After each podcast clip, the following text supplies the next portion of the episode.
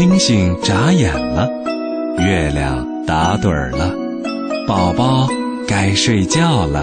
不，我还要听睡前故事呢。那说好了，听完故事就睡觉喽。睡前故事快开始吧。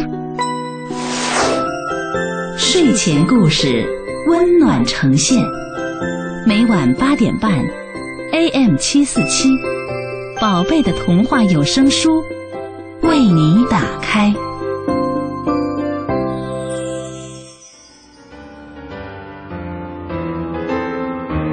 晚上好，小朋友们，欢迎收听睡前故事。睡前故事每天晚上八点半准时和小朋友们见面，所以小朋友们如果想要听故事啊，一定要在八点半之前把上床睡觉之前该做完的事情都做完，比如作业要写完吧，比如明天早晨出门穿的衣服、要带的学习用具要准备好吧，嗯，还有呢，就是要刷牙。嗯，因为李佳阿姨可不愿意给牙细菌讲故事哦。好了，今天的第一个故事呢是李不直的《月下良缘》。李不直是一个人，他的名字听起来挺有意思吧？李不直，嗯，会有一个什么样的故事呢？快来听一听吧。李不直的《月下良缘》。在上弦月眯着眼看着大地的那个晚上，李不直遇见了玉芝。他们俩并不是不认识，只是没机会这样面对面说话。这村子谁不知道李不直啊？就像他的名字一样，是一路走来每一步都完全正直的青年。可是脚踏实地的他。却连续遭遇了很多不幸。幼小的时候，父母双亡，由爷爷奶奶带大。十几岁了，赖以维持生计的爷爷突然患了怪病，耗尽了家产，最后也离他而去。李不直只好离乡背井去当矿工，可是又担心年迈的奶奶，又回乡做散工度日了。可过了不久，奶奶也因病去世。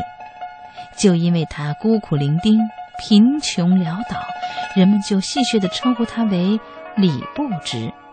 哎，好人没有好报，可不就是李不直吗？孤独的李不直在上弦月下遇见的女孩是张员外的女儿。员外没有儿子，却有三个漂亮的女儿。长女、次女都照员外的愿望嫁为豪门当媳妇儿，只有三女玉芝始终不肯答应父亲为她安排的婚姻。有一天，员外自以为找到了门当户对，而且又是才子的一个对象，就把玉芝叫过来，恳切地劝说一番。想不到女儿却反过来说道理：“父亲，我很感激您为我担心。”可是一个人的命运，除了由天注定之外，也要靠自己的努力。今日的富翁不一定就是明日的富翁，今日的穷人也不一定永远是穷人。婚姻的对象应该是个有志气的青年，不一定要看他们的门宅啊。员外听了，再也按耐不住怒气。好，那把你嫁给穷光蛋，看你怎样有志气。从那天开始，员外再也不把玉芝当女儿看待，态度一变，把玉芝当奴婢使唤，挑水、煮饭、洗衣、扫地，样样得操作。李不直遇见玉芝，就是玉芝到屋外的水井打水的时候。从此啊，不知天天在月光下帮玉芝，日子悄悄的过去。没人知道，只有月亮看见。有一次啊，他们谈起彼此的愿望。玉芝说：“我最想买下姐夫们的田产，因为他们都是纨绔子弟，终有一日坐吃山空。不如买起来，算是暂时替他们保管。”不知听了就笑了。玉芝啊，你好会做梦啊！至于不值的愿望呢，他是这样说的：我最想买下屋后的山坡。玉芝一听，哈哈乐了。那狗不拉屎的荒山，只要我一对耳环就可以换来了呀。不值坚定地说：“玉芝，有一天你帮我买山坡，我帮你买田地。”于是两个人在月光下勾了勾手指头。怒气难消的员外不再给玉芝找门当户对的对象了。打听之下，知道了村子里最穷的，就是被人称之为“李不直”的李不直。于是二话不说，草草的就把玉芝嫁给了不值。有情人终成眷属的洞房花烛夜，没有前来道喜的客人，也没有筵席，只有平常服装的新婚夫妻。在茅屋檐下，他们亲密的依偎在一起，抬头望着皎洁的满月。新娘说：“不知，你为什么要买下荒瘠的山坡？”啊，说起来不是买，因为那是我爷爷名下的土地，只是官衙的人说办继承要费用要补税，跟新买的一样。啊。那我的耳环够不够啊？千金小姐的耳环怎会不够呢？那你就拿去吧。不过我还是不懂，你为什么那么在意山坡地呢？不值郑重地说：“那是一座宝山。”啊，什么宝啊？黑金呐！我曾经是矿工，再清楚不过了。等继承办好。找我从前的矿主来开发，他是个又忠厚又有眼光的企业家。啊，那倒好，不过先不要声张。布植从前的老板很欣赏布植勤奋忠实，合作的事很快拍板定案，布植也接受了一笔周转金。不久，员外做六十大寿。不值夫妻回娘家祝寿，衣着仍然是那么的朴素。豪华的宅地正聚集着姐姐、姐夫，还有众多官员绅士。这样的场面，不值夫妻的穿着就成为大家嘲笑的话题了。盛大的酒宴开始，不值夫妇和姐姐们同桌。酒过三巡，大家的话题转到夸耀财富上了。最近我都懒得探看佃农了，因为田地实在太多了。嗨，我还不是一样，田地多了可真烦呐！我想干脆卖掉一半。两个姐夫口口声声埋怨田地太多，其实还是因为骄傲炫耀。可是员外听了却乐不可支。就在这时，不直说话了，他说。我跟二位姐夫相反，正想买田买地呢。满座的宾客一听，不由得个个捧腹大笑，以为这穷小子发疯了。哦，你想买田买地？我卖你一半吧，看在是亲戚的份上，半价卖了。行啊行啊，我也跟进。两个姐夫大开玩笑，戏弄着李不值，可是不值却正经地说：“你们。”当真要卖？当然真的啦，就看你买得起买不起了。那岳父大人在此，就请他老人家当证人。于是写契约，按手印儿，手续完备，大家又闹酒取乐，说话更是似真似假，轻松无比，都以为李不值被耍着玩儿。想不到不值不慌不忙，从怀里取出一张张的银票。我们当着大家的面，银货两清，以免日后反悔。就这样啊，正直买下了田地。就像玉芝所猜测的，两位姐夫都因为挥霍过度，那一半的家产不久都变卖一空。幸亏玉芝姐妹情深，建议不值还了田地，让重新做人的姐夫不至于一贫如洗。不值呢，有月亮见证，当然也快乐的把暂时保管的土地归还给了姐姐姐夫。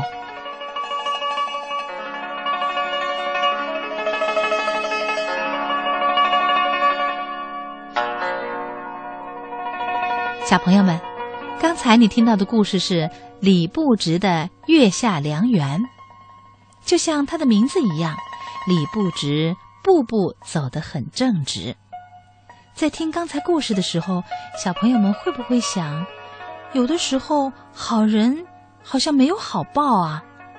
啊，又想到自己，比如啊，在幼儿园里听老师的话，排队守纪律，结果呢？不排队的小朋友倒抢了一个大苹果，老师也没让他放回去。你会不会觉得不公平、理不直？不过呢，今天的故事告诉我们，其实啊，理一定是直的，只是时间长短。月亮生活的时间可比人长多了，它最清楚。所以呢，我们还是要做一个守规矩、有耐心。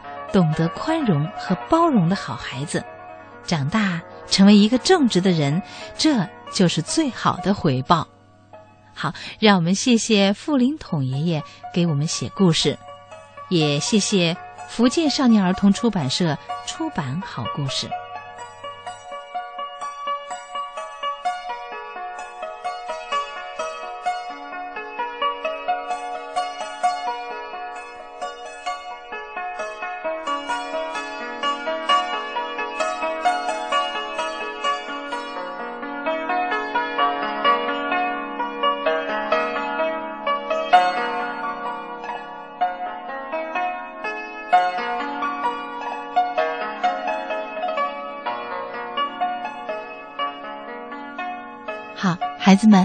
接下来再来听一个故事。戴大檐帽的叔叔，小格家的新邻居是一位戴大檐帽的叔叔。有时候天还不亮，小哥就听到大檐帽叔叔的咳嗽声，深深的，沉沉的。然后呢，是钥匙开锁的声音。一会儿功夫，透过墙壁，像雷一样的呼噜声就响起来了。小哥想，大檐帽叔叔又去捉小偷了。他戴着大檐帽，是警察呀。可是警察怎么天天抓小偷呢？有那么多小偷吗？小哥爬起来，悄悄爬出窗户，顺着围栏转到隔壁院的窗子外，向里张望。大檐帽放在窗台上。大檐帽叔叔躺在小窄床上睡得正香，肚子一鼓一鼓的，像傍晚池塘里的青蛙。突然，大檐帽叔叔喊了起来：“站住！站住！你这该死的家伙！”大檐帽叔叔不光喊，还随手抓起枕头扔过来。小哥吓得立刻跳下窗子，一溜烟跑了。中午吃完饭。出门遇到小卡，小卡说：“嘿，小哥，咱们去玩有趣的游戏吧。什么游戏啊？”小卡眨了眨眼，神秘的笑了笑。到了你就知道了。两个孩子径直奔隔壁去了。小哥扯了扯小卡的衣服，哎，那里住着大檐帽叔叔。知道。小卡摆了摆手，登上了窗台。大檐帽叔叔仍然在睡觉，肚皮一起一伏的，像池塘里的青蛙。小卡捏着小石子儿，瞄准大檐帽叔叔圆鼓鼓的肚皮打去。大檐帽叔叔突然打个激灵，嚷嚷道：“别动，别动！”他的四肢在空中左勾拳，右踢腿，一阵折腾，然后。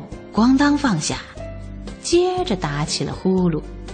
小卡又扔了一粒石子，大檐帽叔叔又是一通折腾。两个孩子又捡了一些石子，噼里啪啦的向大檐帽叔叔的肚皮上扔，简直比游戏还好玩儿。嘿，你们两个小坏蛋，干什么呢？是爸爸出来了，爸爸把他们一个一个拎了下去。小格告诉爸爸：“爸爸，叔叔是懒蛋，白天还睡觉。”小卡也要为自己的淘气找借口。对呀。我们就是想叫醒他嘛。小哥又问爸爸：“爸爸，大檐帽叔叔每天晚上都要抓小偷吗？”“是啊，他是我们村新请来的保卫员，每天都要在村里巡逻，不只要抓小偷，还要负责村里的一切安全。所以嘛，叔叔晚上不能睡觉，白天就要好好休息才行。”有了大檐帽叔叔啊，我们才能安心的睡觉。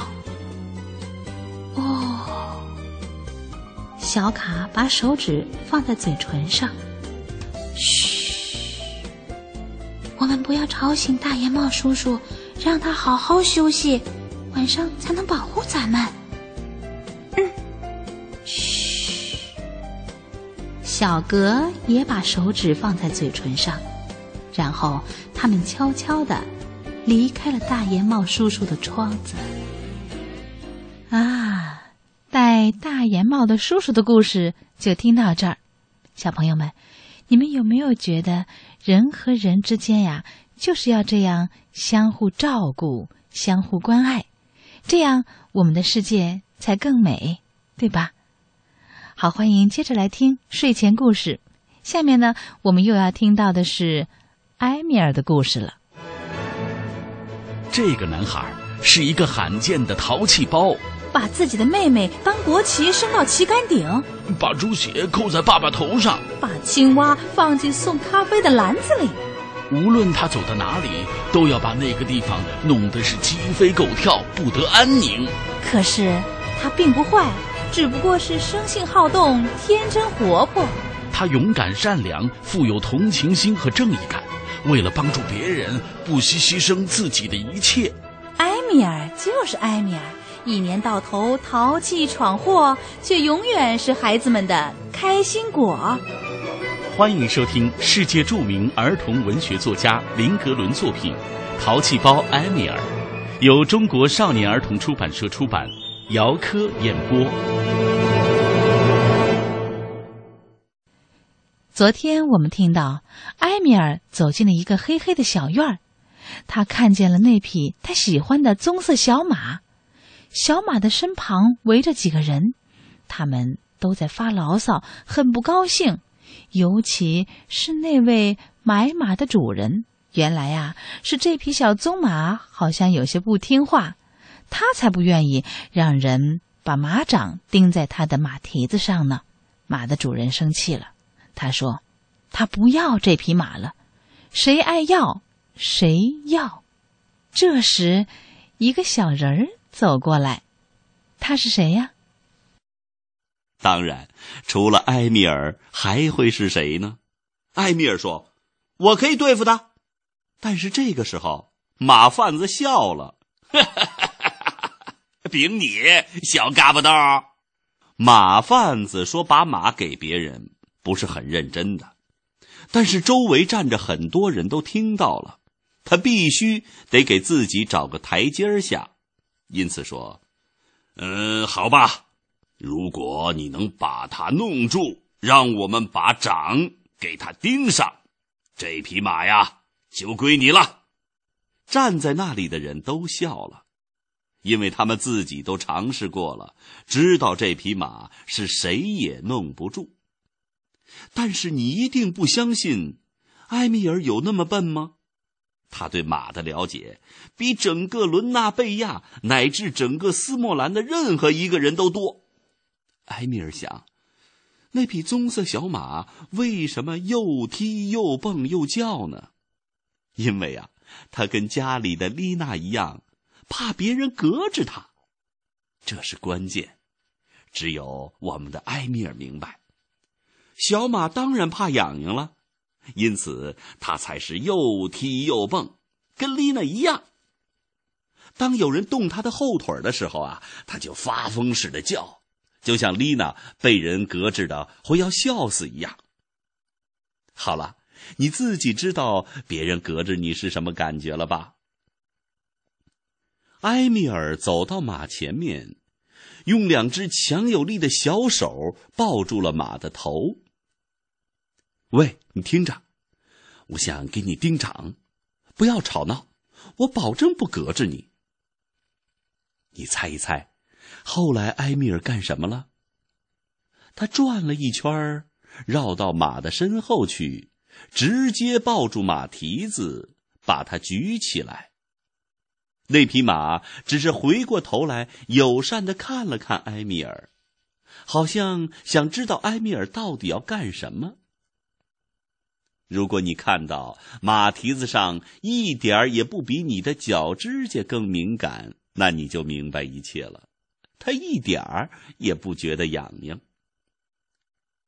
埃米尔对钉马掌的人说：“请吧，快拿马掌来，我把它弄住了。”这时候，从围观的人群中发出了一阵惊叹：“哟！”在埃米尔的帮助下，钉马掌人连续给马的四个蹄子全钉上了马掌，大家是赞不绝口啊。马掌钉好了，马贩子开始紧张不安了。他记得自己的诺言，但是啊，他不想兑现。他从钱包里掏出了五克朗，想以此把埃米尔打发了。这个给你，大概够了吧？但是这个时候，站在周围的农民都生气了，因为他们都很公正守信。哎，你别来这套啊！马必须给这个小男孩。诺言兑现了。这个马贩子很富有，大家都知道。为了不丢脸，他不得不遵守诺言。嗯，好了，三百克朗不是整个世界。拉着这匹坏蛋马，你给我滚吧！你猜一猜，埃米尔有多高兴啊？他跳上自己刚钉过掌的马，像一位威风凛凛的将军，骑着马从大门出去。所有的农民都向他欢呼。钉马掌的人说：“只有在维莫比的土地上，才会发生这样的事情。”埃米尔骑着马，兴奋而自豪地穿过喧闹的市场，脸上容光焕发。走到大街上的时候，拥挤的人群中走来了阿尔弗雷德，真的是他！他猛地站住，瞪大眼睛看着埃米尔。哦，我的上帝，这是哪儿来的马呀？我的，他叫卢卡斯。你可能不相信，他跟丽娜一样怕隔着他。正说着，丽娜过来了，用力抓着阿尔弗雷德的大衣袖子。我们该回家了吧？知道吗？东家正在套马呢。啊，开心的事儿现在结束了。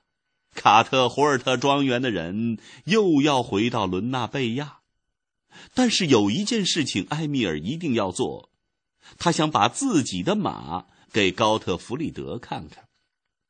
请告诉我爸爸一声，五分钟以后我就回去。说完，他骑着马奔向市长家的院子，马蹄踏在卵石路上，发出嘎哒嘎哒的响声。